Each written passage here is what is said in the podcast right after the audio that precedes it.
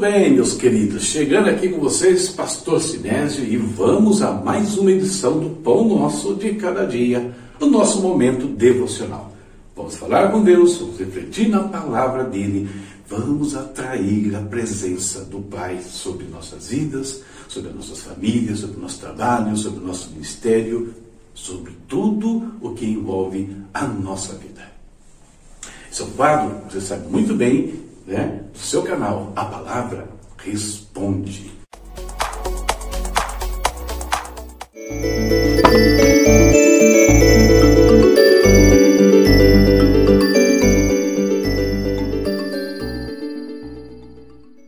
Oração de hoje. Hoje vamos buscar a presença de Deus aqui, intercedendo por um país que me veio à mente aqui com mais destaque: Venezuela.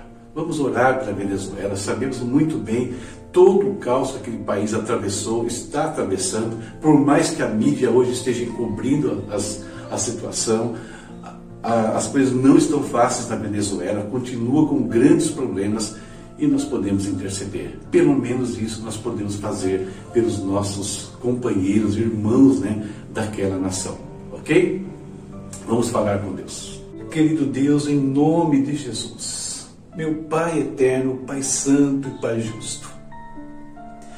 Pai, chegamos diante do Senhor com gratidão, Deus, derramando nossos corações diante do altar, cheios, Pai, de ações de graças pela vida, porque o Senhor tem nos guardado, o Senhor tem nos sustentado em todos os momentos. Nós te damos graças, ó Pai. Pedimos que o Senhor derrame da tua presença sobre nós hoje. Nós possamos caminhar mais um dia, Senhor, rendidos a Ti. Mais um dia cheios do Teu Santo Espírito. Mais um dia observando a Tua palavra. Mais um dia desfrutando das Tuas bênçãos, ó Deus. Pai, continuamos na intercessão pelos nossos irmãos, amigos, Senhor pedindo, Senhor, que o Senhor restaure a saúde daqueles que estão enfermos, restaure a saúde daqueles que estão nos hospitais, restaure a saúde daqueles que estão, Deus, lutando contra câncer, contra cisto, contra nódulos no seu corpo, Pai. Muitas enfermidades têm atingido os seus filhos, nós repreendemos isso em nome de Jesus. Repreendemos, Senhor Deus, também aqueles que estão presos aos vícios, Senhor, escravizados pelo diabo em drogas, Deus, em bebidas e outras coisas. Pai amado, em nome de Jesus, tenha misericórdia, Pai, dessas vidas, desses irmãos, desses amigos que estão nessas condições, meu Deus eterno. Traz saúde, Pai, no seu espírito, na sua alma, no seu corpo, Pai. Esse é o nosso clamor mais uma vez diante do teu trono, Senhor. Clamamos, Deus, clamamos, Senhor. Entra com a tua graça e providência na vida deles também, Senhor. Traz o sustento, Senhor. Traz o trabalho, traz o crescimento dos projetos, dos negócios, das empresas, Senhor. Nós te pedimos também, abre portas, Pai, de trabalho para aqueles que necessitam, Senhor. Seja com eles, Deus, que as janelas do céu estejam abertas sobre as famílias que têm clamado a Ti, meu Deus, dia após dia. Oh, meu Pai, queremos colocar no teu altar hoje a Venezuela, Senhor, um país que atravessou, está atravessando estabilidade política enorme, Deus, pobreza, sofrimento, Deus, da nação, Pai, dos seus habitantes, Pai. Visita, Senhor Quebra, meu Pai, todo o mal ali. Quebra, Senhor, todo o principado que tomou conta daquela nação por meio de pessoas inescrupulosas, pessoas que não estão interessadas no bem-estar social e não estão interessadas nas vidas que estão sofrendo, que estão se perdendo, que estão vivendo, às vezes, de lixo, meu Pai. Tenha misericórdia da Venezuela, Senhor, nós te pedimos. Sabemos que temos servos do Senhor também naquele lugar. Sustenta, cuida, livra o teu povo está ali, meu Deus amado. Em nome de Jesus. Pai querido, vem falar conosco por meio da tua palavra, vem nos edificar, exortar, consolar, vem nos instruir em tudo o que precisamos. É o que te pedimos agora em nome de Jesus. Amém. Amém. Nunca se esqueça de interceder por aquelas vidas que precisam da nossa oração. E se você puder agir, se estiver perto, puder estender a mão, fazer alguma coisa por alguém, também não deixe de fazê-lo. Nossa leitura de hoje está aqui, ó. Foi Isaías 43, 44 e 45. Separei dois versículos do capítulo 43. Você se lembra desse texto? Olha só. Mas agora sim diz o Senhor, aquele que o criou, ó Jacó, aquele que o formou, ó Israel. Não tema, pois eu o resgatei. Eu o chamei pelo nome, você é meu. Quando atravessar as águas, eu estarei com você. E quando você atravessar os rios, eles não o encobrirão. Quando você andar através do fogo, você não se queimará. As chamas não o deixarão em brasas. Tema para nossa reflexão hoje, olha só. Deus está acima de qualquer circunstância. Que nós lemos hoje nos trazem né, à memória uma série de lembranças.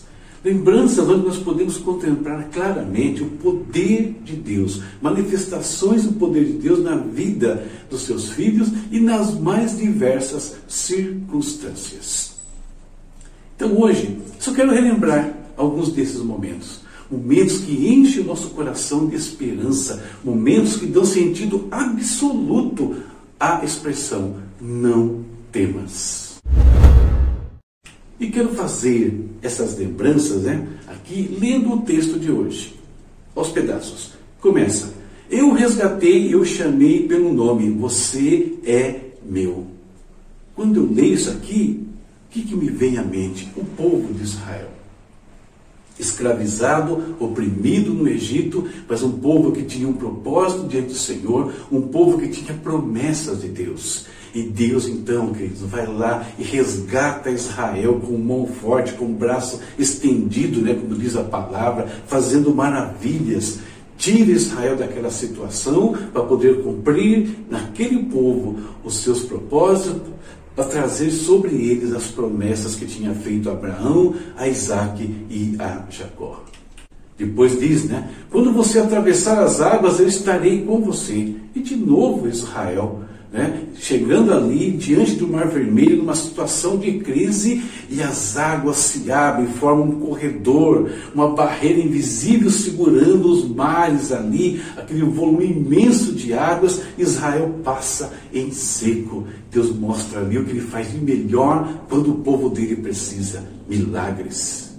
Depois ele fala assim: ó, quando você atravessar os rios, eles não o encobrirão. E aí do que a gente lembra? Josué chegando com o povo ali em Canaã, a arca tocando o Jordão e as águas se abrindo. Elias, a mesma coisa. Eliseu passou pela mesma experiência. Imagina só você parar na beira de um rio, ver as águas de um lado se amontoando e do outro elas se esvaindo e o caminho se secando diante de você. Deus operando na vida daqueles homens, na vida daquele povo. E ele termina dizendo: Quando você andar através do fogo, você não se queimará, as chamas não o deixarão em brasas. E aí a lembrança é uma só: Sadraque, Mesaque e Abidenego. Homens que, por causa da sua fidelidade, foram jogados dentro de uma fornalha, né? ardente ali, chamas, fogo, brasa. E eles andam no meio de tudo aquilo, como diz o desenho animado, né? como se estivessem brincando na neve. Queridos, tudo isso para mostrar que quando nós estamos com Deus e em Deus, não existe poder capaz de impedir os propósitos dele na nossa vida. Seja o que for que estiver amarrando a sua vida, impedindo você de caminhar, Deus pode quebrar, tirar você dessa situação e te levar para um lugar de promessa. Esse é o primeiro ponto. Segundo, existem barreiras no nosso caminho que vai nos impedir de alcançar aquilo que Deus tem para nós. Ele faz tudo se abrir diante de nós. E terminando, não tem nada que possa nos destruir aqui quando nós estamos com o Senhor. Podemos, às vezes, até perder nossa vida aqui, como aconteceu com alguns, isso pode até acontecer. Mas quando isso acontece, mesmo quando isso acontece, o que Jesus fala? Não temam aqueles que podem matar apenas o corpo. É só isso que alguns podem fazer nesse mundo. que no momento que nossa vida física cessar aqui, os nossos olhos se abrem na eternidade, no reino que nos está preparado desde a fundação do mundo. Então nós nunca estaremos desamparados pelo nosso Deus. Como eu disse, hoje apenas alguns lembretes, mas que fazem uma enorme diferença em determinados dias da vida. Como é bom nos lembrar quem é o nosso Deus e como Ele cuida de nós em qualquer circunstância.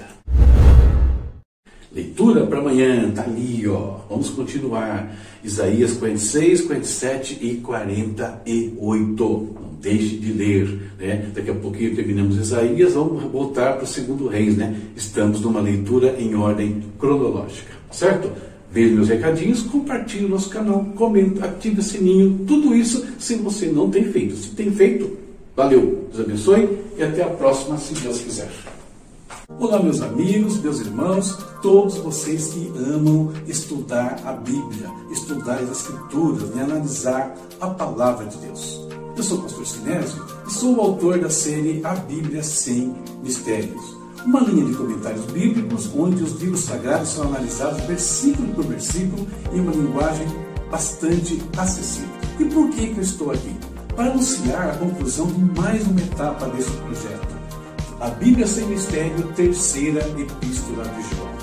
Um trabalho né, que me alegrou muito fazer e terminar por três razões. Primeiro, é o décimo segundo comentário da série A Bíblia Sem Mistérios. Segundo, com esse comentário, significa que aqueles que querem estudar as três epístolas de João têm mais uma opção de material aí para usar nas suas atividades, né, nos seus estudos. Terceiro, com esse, essa epístola também eu concluo as oito epístolas gerais. Quem quer estudar as oito epístolas gerais precisa de uma linha de comentários, tem mais uma opção para apoiar o seu aprendizado. Muito bem, e sobre a carta? O que dizer sobre a terceira epístola de João? Nessa carta, o apóstolo mantém o foco da importância da preservação e do caminhar na verdade. Fica claro, quando nós lemos terceiro João, que estava ainda na mente do apóstolo o problema que ameaçava a igreja naqueles dias, ou seja, as heresias e os falsos ministros que perambulavam pela, pelas comunidades cristãs. Na primeira e na segunda carta, João não cita nenhum incidente interno na igreja, porém, nessa terceira epístola, ele vai citar problemas internos, pessoas gerando ali algumas dificuldades na comunidade, inclusive em relação à pessoa do próprio apóstolo. Hospitalidade é outro assunto que foi tratado na segunda carta e que volta à pauta agora na terceira epístola. Espero que você nos prestigie adquirindo este comentário e, tendo adquirido, goste do nosso trabalho. Deus te abençoe e nos aguarde. Vem aí a Bíblia Sem Mistério, Evangelhos Sinópticos.